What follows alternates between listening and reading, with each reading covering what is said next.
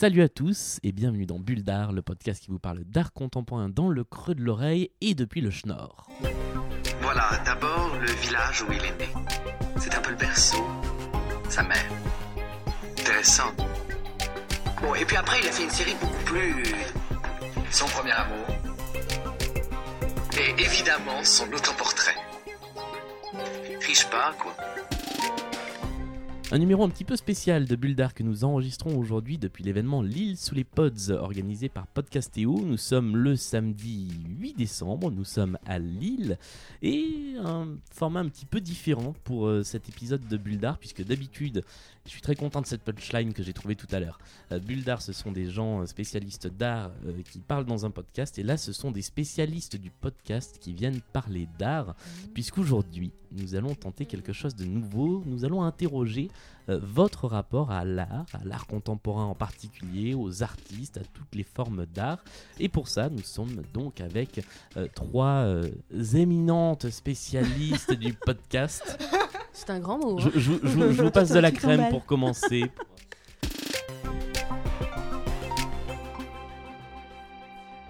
Bien, avant toute chose, pouvez-vous euh, vous présenter, vous dire, nous dire qui vous êtes et où on peut vous écouter? Bon, elle me montre du doigt, si tu veux, je commence. Bonjour. Bonjour, je m'appelle Fanny. Bonjour Fanny.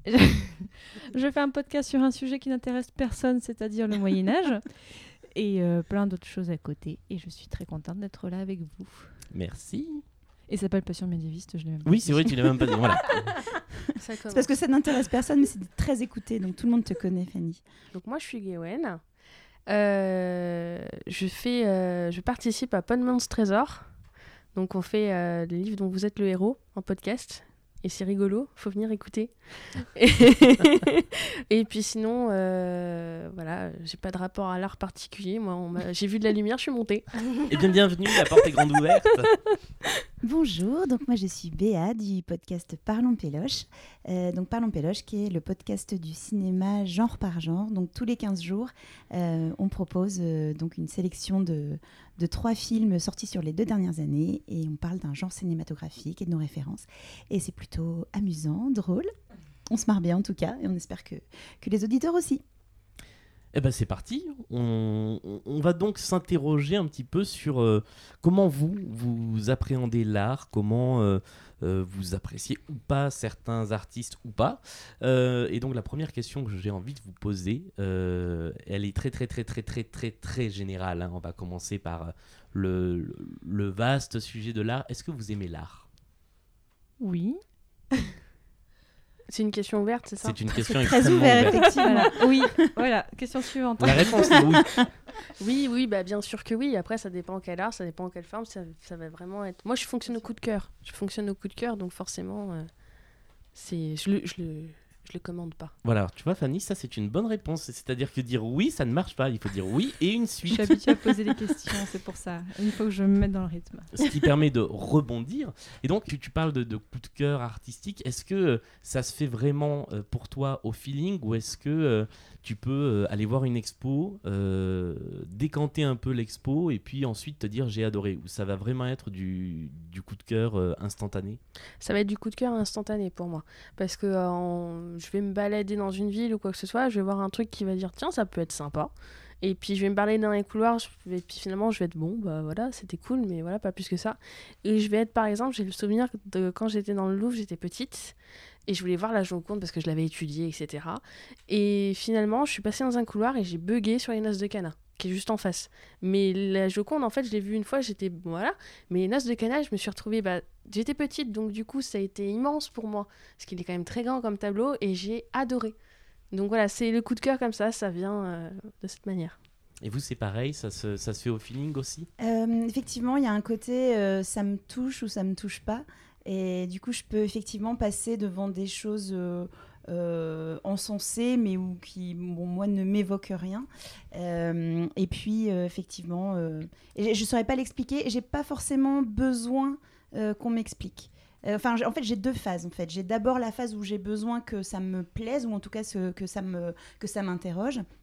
Et effectivement, je peux avoir envie, si on est sur un, sur un artiste particulier, je vais peut-être du coup commencer à m'intéresser à lui et à ce moment-là me dire euh, ah oui ok donc c'était ça qu'il a voulu dire. Mais je rentre pas forcément par euh, par l'explication pour euh, en gros je cherche pas à être convaincu que c'est bien avant d'aller le voir. J'attends que ça me provoque quelque chose.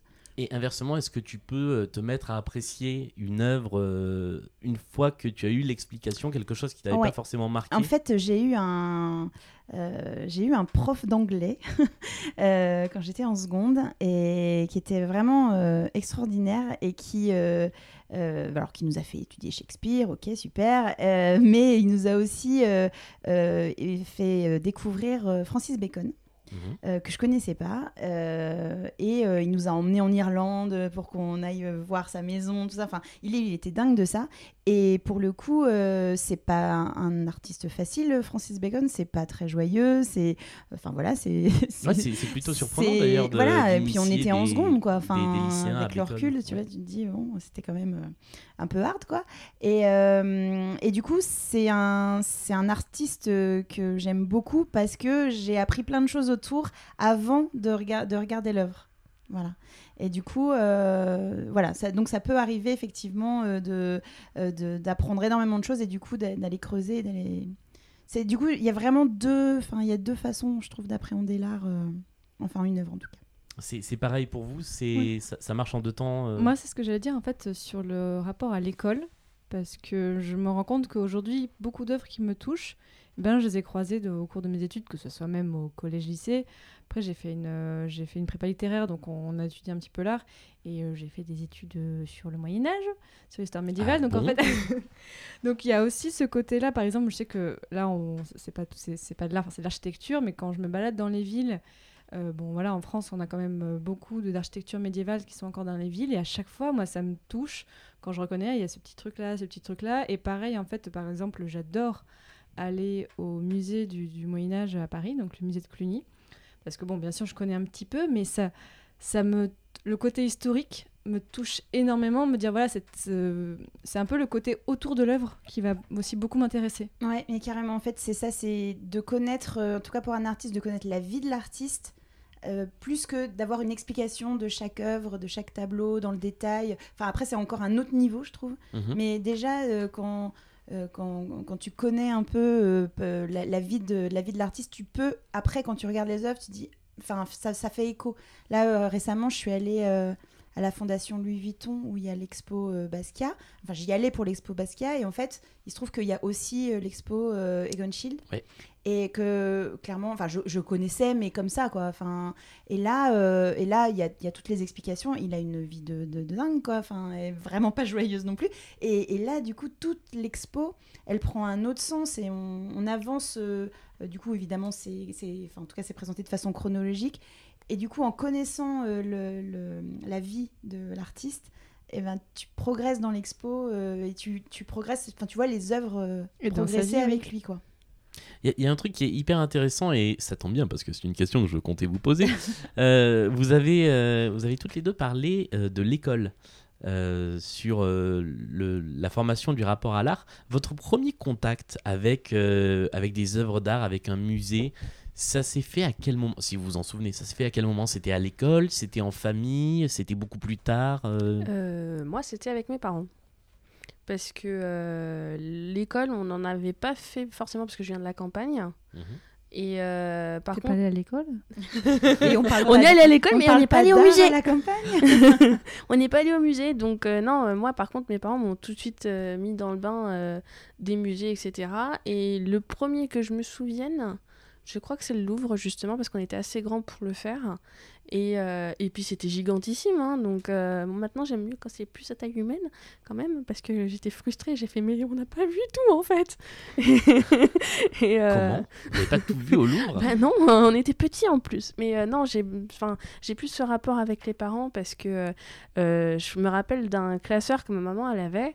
C'était qu'elle était abonnée à des éditions Hachette ou je ne sais plus quoi, où est-ce qu'ils avaient une description d'un d'un artiste avec des œuvres.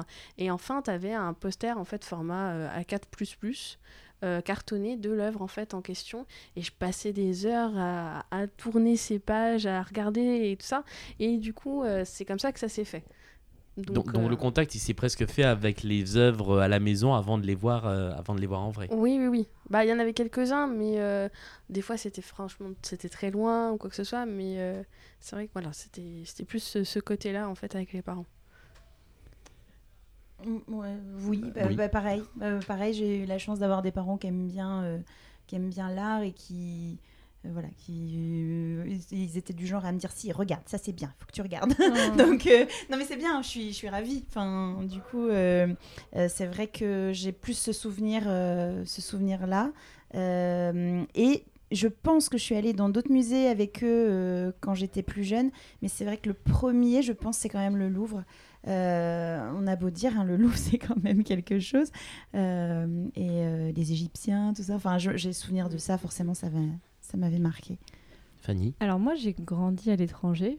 Si vous, si vous écoutez d'autres podcasts, je raconte ma vie dans certains podcasts. Euh, Je pense qu'on peut reconstituer toute ta Oui. vie en faisant un, Oui, un en- mix de je podcasts. ferai, euh. un, je ferai un truc une fois pour réunir tout ça. Euh, du coup, je, quand je suis jamais allée au Louvre, je crois que la première fois que je suis allée, enfin, je suis allée à 19 ans en fait. je- et enfant, donc j'ai grandi au Maroc. Et en fait, moi, le, le rapport à l'art euh, musulman, l'art en fait figuratif, euh, enfin, non, abstrait, pardon, euh, voilà, de, avec les. Avec, comment dire J'ai perdu le mot.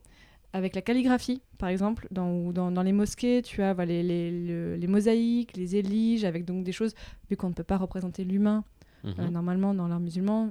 Donc en fait, c'est le, le côté. Par exemple, j'ai vraiment un, un- un souvenir donc, de la grande mosquée de Casablanca, la mosquée Hassan II, qui est donc. Je crois que c'est une des cinq plus grandes mosquées du monde. Elle est au bord de la mer. C'est juste magnifique. Et euh, donc, euh, elle est, on peut la visiter. Et encore, je ne suis pas encore d'architecture, je me rends compte. Mais euh, c'est. c'est mais c'est très lié. Mais et voilà, j'ai vraiment un souvenir très fort. En plus, le toit de cette mosquée s'ouvre, ce qui fait qu'il y a un, grand soleil qui rentre dans la mosquée. On voit tout, c'est vraiment magnifique. Et euh, je rejoins aussi ce que disaient les filles sur le côté de mes parents, forcément, parce que même donc si même si j'habitais à l'étranger, euh, mes parents avaient aussi des, des magazines, euh, ont récupéré des, enfin c'est indirect, mais par exemple des numéros de Géo. Et en fait, par ce côté-là, parfois il y avait des choses par rapport à l'art. Et, euh, et aussi, à l'école, vraiment, j'étudiais beaucoup. On, voilà, on nous imprimait des, des- des peintures et tout ça, et je- j'ai vraiment très ça fort en moi. Et hum, aussi, mes parents, bon, on n'a pas des peintures de maître hein, dans l'appart, mais pour l'anecdote, euh, une fois, j'avais 16 ans, j'étais chez un copain, que je, en fait, euh, on- je faisais du théâtre, on- on- voilà, et en fait, sur un tableau, il y avait un truc, je me dis, mais, mais c'est joli, ça, c'est quoi? Il dit, ah, ça, c'est Dali. Je sais quoi, pardon? Et en fait, le mec avait un Dali dans son salon. un vrai? Un vrai, un vrai Dali. D'accord. Un vrai Dali. Et il dit oui, en fait, mes parents avaient une collection d'art. Et euh, sauf qu'il y a une partie qui a été détruite, mais euh, il reste que ça. Et euh, ça m'avait vraiment frappé. Je me dis, ok, là, je suis face à une œuvre d'art d'un d'un artiste connu mondialement. Cette œuvre, cette œuvre d'art vaut peut-être très très cher et elle est juste là. Je peux l'avoir pour moi toute seule. Et ça m'avait vraiment marqué. Après, quand j'ai vu d'autres Dali dans d'autres dans d'autres endroits, je me suis dit, ah, voilà, j'avais déjà eu cette petite part d'art juste pour moi toute seule, dans un contexte privé. Ça, ça fait quelque chose justement pour vous, euh, la, la différence entre voir une œuvre dans un livre ou sur une fiche ou sur un poster et aller la voir ensuite en vrai euh, dans, dans un musée? Ah oui, oui. Ah, c'est clair Bah, on voit les textures, euh, même, euh, même sur euh, juste de la peinture. Enfin, on voit, le, on voit vraiment le détail. euh, les couleurs, évidemment, sont, Mm, mm, mm. enfin, c'est- sont pas les mêmes. Euh, selon les, les musées, il y a aussi une mise en scène euh, qui est là. Elle est hyper, hyper importante. Donc euh, oui, c'est quand même... euh, Et on peut avoir des déceptions, effectivement. Euh, Mm. Tu parlais de la Joconde de- tout à l'heure. Oh c'est vrai qu'elle est télé petite, j'ai fait what? Pour le coup, on est obligé de se la regarder de loin et tout. Enfin, elle est- ça, il y a, y y des œuvres qui peuvent décevoir, en fait. Mm, mm. Et puis d'autres, au contraire, euh, où on a l'habitude de voir l'image, et puis tout d'un coup, on se rend compte que c'est un immense tableau. Enfin, enfin, Bah, par exemple, les Noces de Cana, tu vois, tu le vois dans un bouquin d'histoire. Tu fais, bon, bah voilà, le tableau, euh, il fait euh, temps sur temps, mais c'est des chiffres. Et tu te refasses, tu fais, tu fais ah oui, ah oui, d'accord. ouais. En fait, en fait c'est très très grand, oui. je comprends les chiffres. Oui, parce Mais- que tu disais que euh, tu l'avais vu petite et que c'était immense, mais même adulte, c'est tellement gigantesque qu'on se retrouve euh, presque écrasé par la, par la taille du tableau. ouais. C'est ça. Et euh, puis, euh, tu vois, en- à l'école, donc oui, c'est un grand tableau, machin. Euh, oui, bah tu fais, euh, voilà, tu le sais, mais tu tu, tu ne peux, tu ne peux pas l'imaginer à ce point, je trouve. C'est, il fait quand même la taille du mur, le truc. Hein. Et puis la Joconde, tu l'imagines immense. Ouais. Et puis euh, tu fais Ah oh, Ouais. Et c'est vrai qu'elles se font vraiment face dans, dans la Mm, pièce, mm, ouais, mm, au mm, Louvre. Votre kiff artistique, c'est quoi du coup aujourd'hui Euh, Une expo pour laquelle vous pourriez vous déplacer, voire changer de ville, prendre le train pour aller voir euh, tel ou tel artiste, tel ou tel style d'expo? Quand on vit à Paris, pour ma part, on a tellement tout sous la main parfois que je me verrais mal en fait faire ça. Mais j'imagine peut-être que les filles, vous pouvez. euh, Il y a des choses qui vous inspirent plus. Bah, moi, je vais voir Michael Jackson là, la semaine prochaine. Non, non, pour le coup, c'est une exposition Michael Jackson, mais il y a plein de plein d'artistes en fait qui ont. Enfin, ouais, pardon. Je... Non, non, mais euh, il paraît que c'est une expo hyper intéressante en Mais oui, plus. oui, non, Ouais. mais je, je pense qu'elle est intéressante Mm, parce que mm, c'est des grands artistes en fait qui ont utilisé le, j'allais dire l'objet Michael Jackson, mais oui, c'est ça, enfin le, le- le symbole Michael Jackson pour euh, pour les intégrer dans leur œuvre avec leur style. Euh, il paraît que c'est une, œuvre- une, une expo assez assez riche. Donc euh, et j'ai envie d'y aller. Et donc moi qui habite à Lille, bienvenue chez nous. Euh, voilà, j'ai envie d'aller à Paris pour la voir. Je sais, enfin, je vais profiter d'aller à Paris pour aller la voir. Bah moi je, re- je te rejoins aussi, c'est que moi je pas me très suis- sérieux. je, je me, je me déplace aussi, euh, je me suis déplacée par exemple pour faire euh, l'exposition Star Wars et l'exposition Harry Potter à la Cité du Cinéma. Parce que j'aime beaucoup, bah, j'aime beaucoup le cinéma et puis j'ai grandi avec ces œuvres-là. Donc, euh, donc voilà, c'est, une religion chez nous, hein, Harry Potter et euh, Star Wars. Mhm. Donc, donc du coup, euh, voilà, on s'est déplacé là-bas pour, pour voir. Puis c'est de voir des costumes, etc. la- le souci du détail, c'est hyper important. Et, euh, Je peux aussi me déplacer si c'est, euh, justement, tu, tu parlais de ce, de ce type d'exposition, euh, quand c'est une expo qui te, qui te promet, c'est pas toujours le cas après, mais qui te promet une immersion ou, ou une façon de, de, de, de, de- te balader à travers les œuvres, voilà, qui te promet une expérience en fait. Et là, là, ça peut me faire me déplacer quand il y a de l'interactivité ou, euh, ou juste une, une immersion. Enfin, euh, je, je sais pas si tu, si on peut, enfin, je sais pas si c'est une expo, euh, euh, mais par exemple à la- à l'atelier des Lumières, là, ce qui est Ouais. sur sur Klimt, Mhm. euh, c'est c'est un procédé qui existe aussi euh, au Beau de Provence en fait, dans les euh, dans le les lieu, carrières en fait, de dans, les, lumière, dans, les, ouais. dans les carrières. Et là, tu es vraiment dans une expérience. Alors, c'est pour ça que je dis, je sais pas si c'est une expo. Enfin, j'ai- du mal à. C'est limite un spectacle en fait. euh, mais, euh, mais voilà, ça, ça peut me faire me, dé- me déplacer parce que euh, bah, l'art est vivant du coup. Enfin, il y a... et puis il y a, un- il y a une. euh, c'est pas juste, je regarde quelque chose. Il y a, il y avait, voilà, tu te retrouves vraiment dans. Oui, on dans peut pas l'expérimenter si on n'est pas en dedans. fait. Voilà. Ouais. Moi, cela dit, ça m'est arrivé euh, de, une fois de pleurer devant un tableau. Euh, moi, j'ai une partie de ma famille qui vient de Saint-Rémy-de-Provence, c'est à côté d'Avignon, d'Aix-en-Provence. Et j'avais vu une fois un tableau qui représentait. En fait, ce tableau, je... là, là, en fait, là, ça a touché à l'intime. En fait, c'est c'est un tableau qu'il y avait chez ma grand-mère, parce qu'elle vient de là-bas. Donc, et quand je l'ai vu en vrai, et ben, ma grand-mère est encore vivante, hein, mais c'est un tableau que j'avais vu toute ma vie en fait. Toute, toute ma vie, j'avais vu ce tableau dans le couloir, euh, là, euh, vers ce qui allait vers sa chambre. J'avais toujours vu ce tableau. Et de le voir en vrai, eh ben, j'avais fait ma petite larme, tu vois. J'avais, j'avais chialé. Je me dis, mais waouh! En plus, c'est, c'est pas. un- il, il représente une église. euh, bref, il faudrait que je retrouve, mais je, je sais même plus exactement ce que c'était. Mais en fait, de le voir, je fais, ah bah merde, putain, il est là en vrai. Waouh! Et ça m'avait vraiment, vraiment fait chialer. Ça vous est déjà arrivé, vous, de- d'avoir une émotion forte? Alors, pas forcément de pleurer, hein, mais une émotion forte devant une œuvre d'art? Moi, j'ai jamais pleuré devant une œuvre d'art. euh, euh, même si le cinéma. Alors, si, le cinéma, le fi- un, Alors, film, est- un film est une œuvre d'art. Oui. Non, mais C'est vrai. bon, donc je pleure beaucoup devant les films. Mais euh, non, non, sinon, sur, euh, au musée, non, ça ne m'arrive pas. Par contre, je peux, euh, je peux bloquer.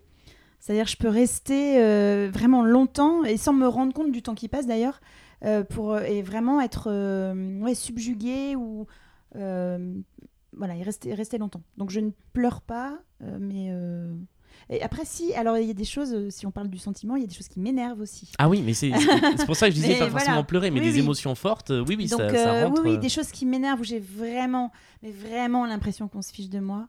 Euh, ça, ça- ouais, et donc ça peut m'agacer ça. Ça D'accord. peut m'agacer. Après, c'est peut-être juste de la jalousie de me dire, mais pourquoi j'ai pas eu cette idée à la con là pour, Pourquoi je suis pas célèbre du coup?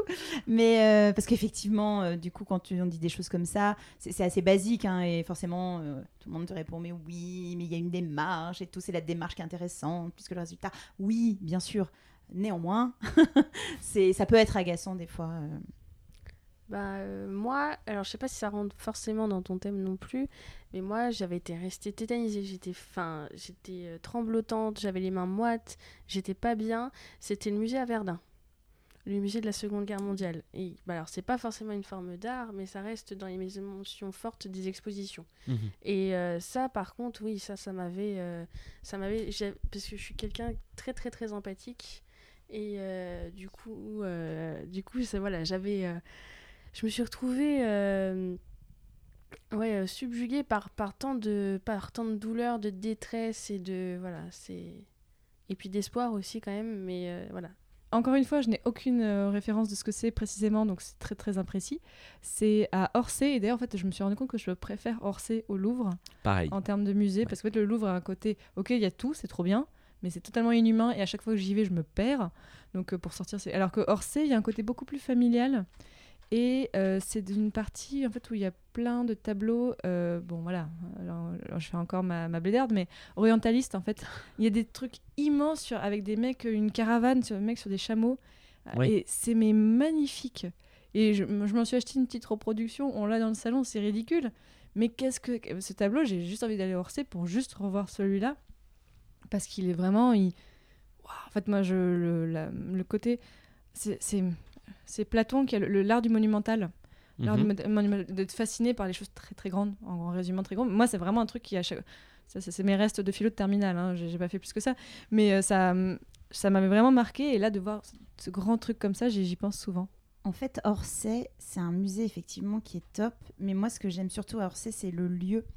Et euh, en fait, c'est ça dont je voulais parler aussi, c'est que euh, souvent les musées, je, enfin, j'aime tout autant, voire plus des fois, être dans, la, dans le lieu, euh, soit parce que... euh, soit parce que c'est le symbole de quelque chose, ou, juste parce que euh, les formes elles sont là, l'architecture est là, la lumière elle est, elle enfin le bâtiment est, super. Quand ils ont réouvert le, musée des beaux-arts à Lille, en fait avant, avant de remettre les œuvres, en fait ils ont fait une... euh, c'était les journées du patrimoine Mhm. et ils n'avaient pas encore mis les tableaux. Et ils ont dit, bon, bah, on, va, on va ouvrir quand même. Donc le musée était juste vide. Et c'était génial. J'ai limite, j'étais j'étais moins j'ai trouvé ça moins intéressant d'y aller une fois qu'ils avaient posé tous les tableaux tellement me balader dans ces dans ces salles immenses euh, qui venaient d'être refaites et tout enfin c'était juste magnifique enfin voilà je trouve que les lieux sont, sont importants et Bah, du coup Orsay euh, canon quoi enfin l'ancienne gare et tout enfin Pour rebondir sur ce que tu dis, moi, ce que j'ai été très touchée aussi, c'est par le Clos Lucé, qui est la dernière résidence de Léonard de Vinci. Mhm. Et euh, donc, euh, on fait toute la maison avec son atelier, etc. Et ensuite, il y a un immense jardin avec toutes ses inventions. Donc, qui ont été reproduites ou qui ont été. euh, C'était l'original. Et ça, ça, c'est pareil. J'ai adoré parce que c'est immense. Et tu, tu vois là où est-ce que l'artiste. c'est. Ben, il pouvait avoir son, sa source d'inspiration en fait, Euh, tout comment il fonctionnait, etc. Tu vois, et c'est vrai que c'était très fort aussi de cette façon-là, de voir euh, d'abord la, la vie de l'artiste et ensuite de ce qui en a découlé. Et le lieu, ça peut être super important. Enfin, je, je sors de mon rôle d'intervieweur une minute pour, euh, pour raconter un souvenir, mais la, la première expo que j'ai vue au musée d'art contemporain à Bordeaux, donc le, qui est le CAPC, qui est installé dans un immense euh, ancien en- entrepôt euh, colonial, euh, donc sous une très grande nef. En fait, c'était pour les journées du patrimoine aussi, et c'était l'expo était en démontage.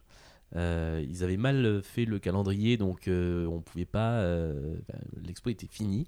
Ils faisaient quand même des visites, et donc j'ai visité cette expo au milieu des cartons où tu avais déjà une partie des œuvres qui étaient rangées. Il y avait des échelles partout. C'était un climat très particulier. Et la, guide qui, euh, du coup, avait pas prévu de faire ces visites-là à ce moment-là, euh, avait une, euh, une attitude vis-à-vis des œuvres qui était complètement décomplexée. Et du coup, ça avait rendu cette expo, qui était une expo en plus sur le kitsch, sur l'art du mauvais goût, sur les trucs un peu bizarres, euh, c'était extrêmement drôle. Et j'ai un super souvenir de, de, cette expo que j'ai vue pourtant dans des conditions qui sont pas, qui sont pas idéales. quoi. Des fois, je, rentre euh, quand je me balade dans une, dans une ville où j'ai pas forcément le temps euh, de, de faire des, vraiment des expos et tout. Ça m'arrive juste de rentrer. J'adore rentrer dans les halls juste déjà pour voir un peu l'ambiance, pour voir le type, le type de bâtiment. Et je trouve ça déjà, ça, ça, on ressent des choses déjà. Alors du coup, on a un petit peu effleuré le sujet euh, parmi, les, parmi vos, vos petites histoires, vos petits témoignages. Euh, dans Bulle d'art, normalement, on parle d'art contemporain. Et c'est le moment où les choses se gâtent en général.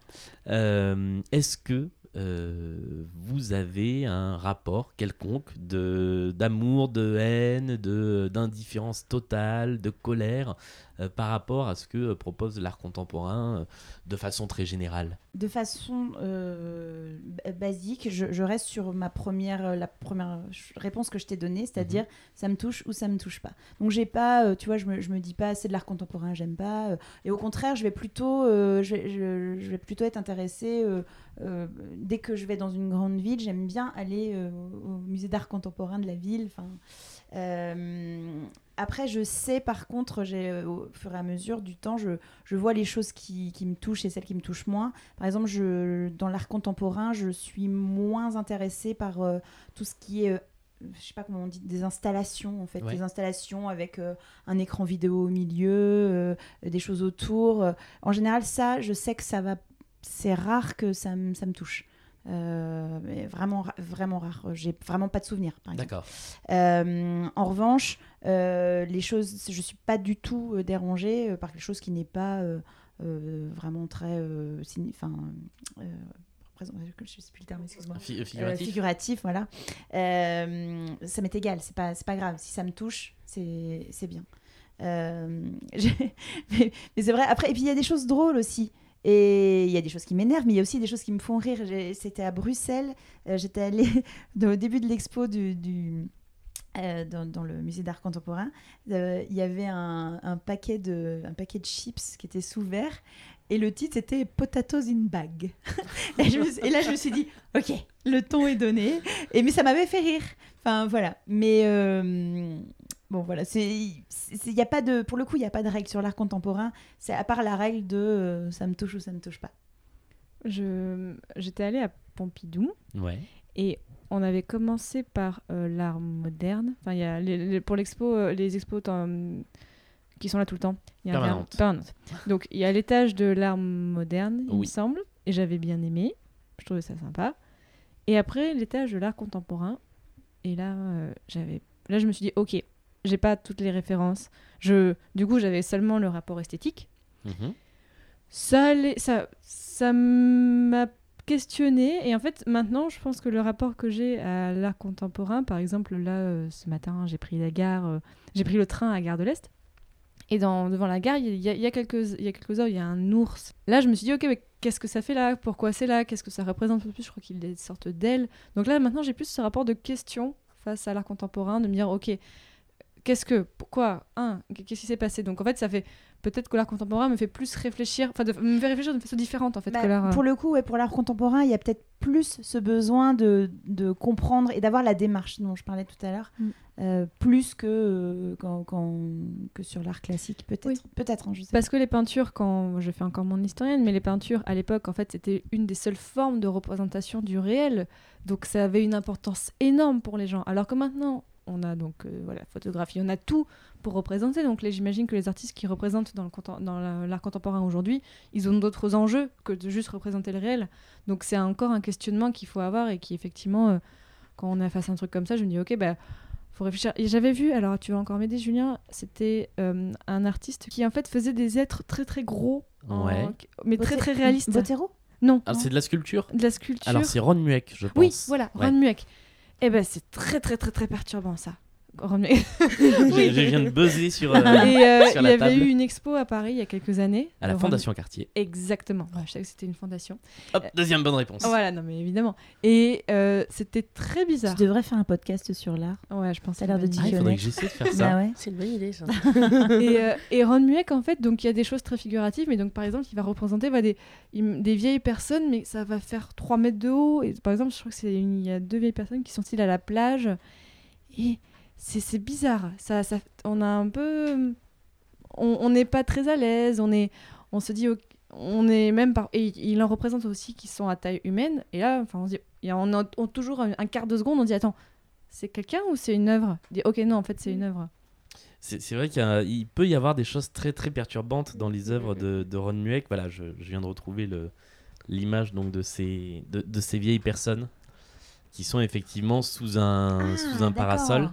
Et c'est euh, c'est assez dé- démesuré. Il y a des choses qui sont effectivement très très euh, très très bizarres et très perturbantes chez Ron. Je suis en train de repasser en revue euh, certaines œuvres et c'est vrai qu'il y a. euh, je me souviens de ça Oui, aussi, voilà, ce, un ce visage. endormi, mais il n'y a Oula. que le visage. Et ultra figuratif, mais oui, c'est très très Ça perturbant. te, ça te plaît Non, pas mais je Ah, suis d'accord avec toi que j'étais vraiment pas très à l'aise pendant. Mais je crois que je crois que j'ai fait deux fois cette cette, cette œuvre parce que c'était à l'époque où j'avais une carte style de presse et donc je pouvais faire des trucs gratuitement. C'était cool cette époque.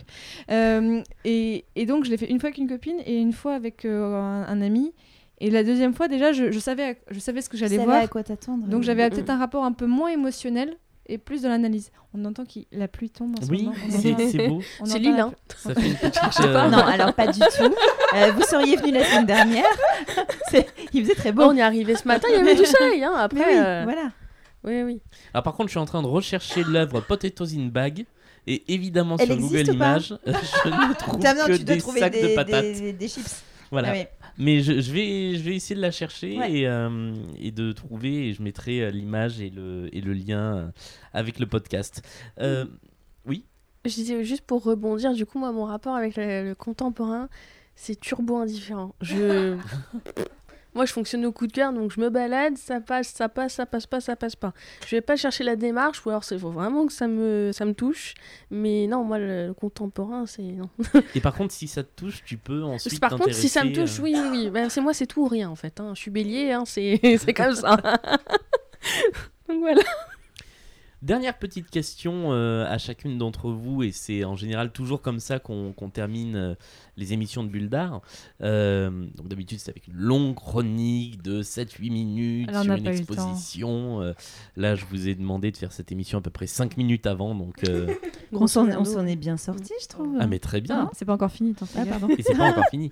Euh, Est-ce que vous auriez euh, un coup de cœur, un, quelque chose vraiment qui vous a marqué, euh, ou un truc que vous avez vu récemment et que vous avez bien aimé, euh, ou un truc que vous avez prévu d'aller voir. Bref, euh, votre bulle d'art à vous, votre petit coup de cœur que vous aimeriez recommander aux personnes, aux 8 personnes qui écoutent ce podcast. Non, je suis, je suis sévère. Elles sont neuf. Moi, j'en ai une.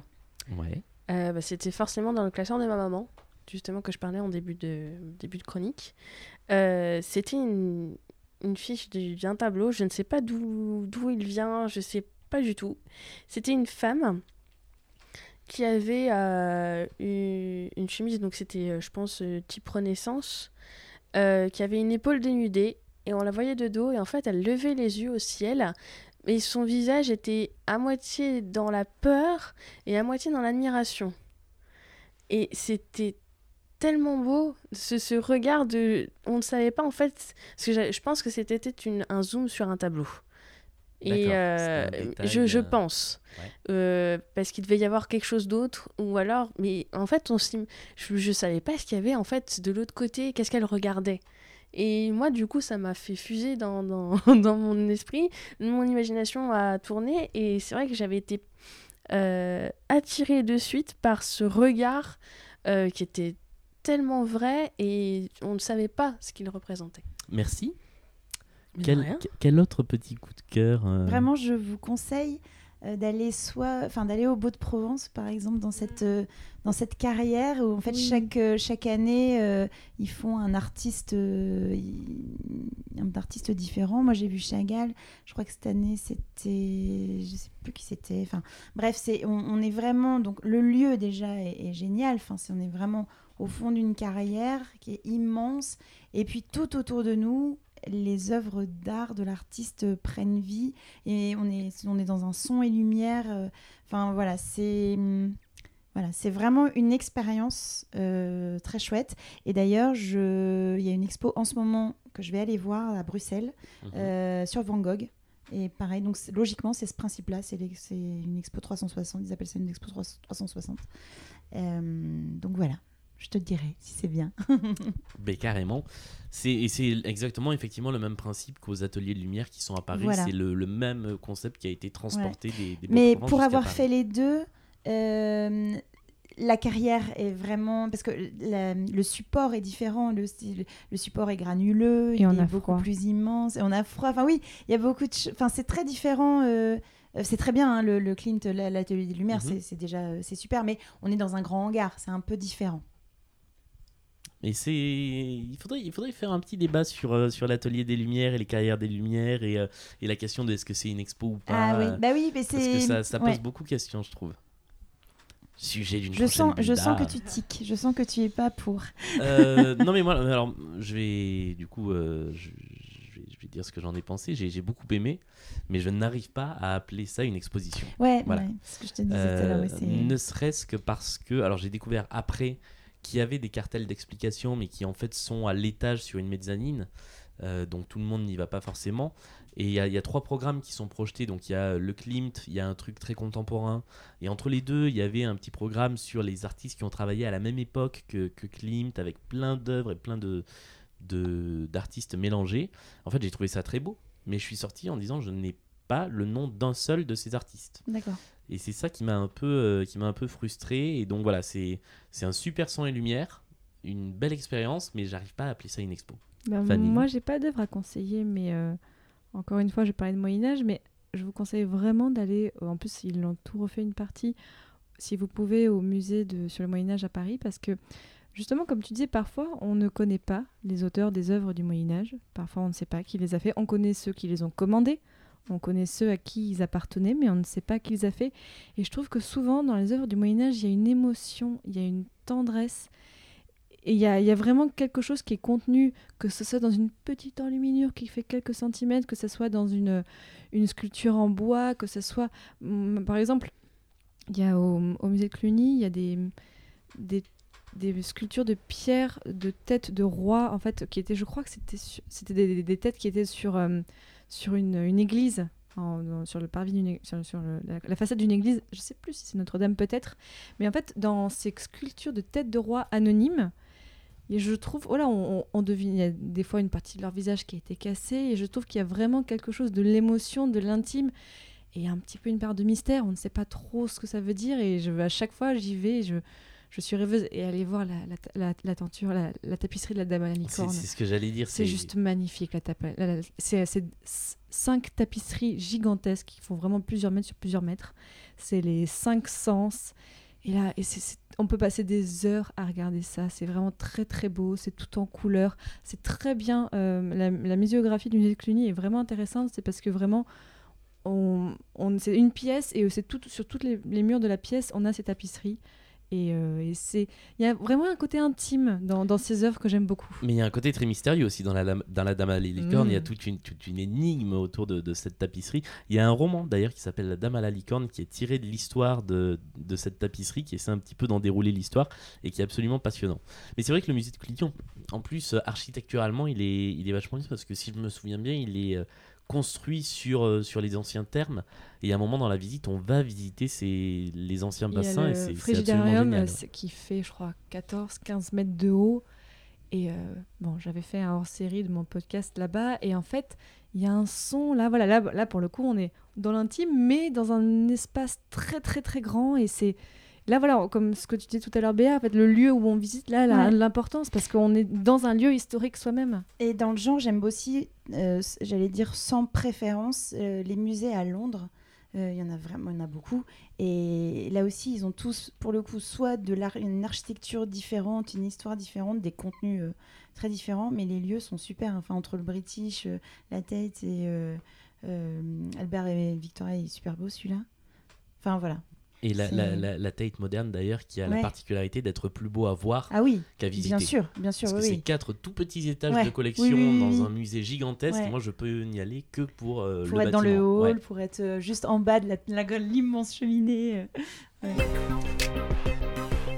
Euh. Eh bien, merci à vous trois de vous être prêtés au jeu de, de cette première expérience, donc de partage d'expérience euh, autour de votre rapport sur l'art.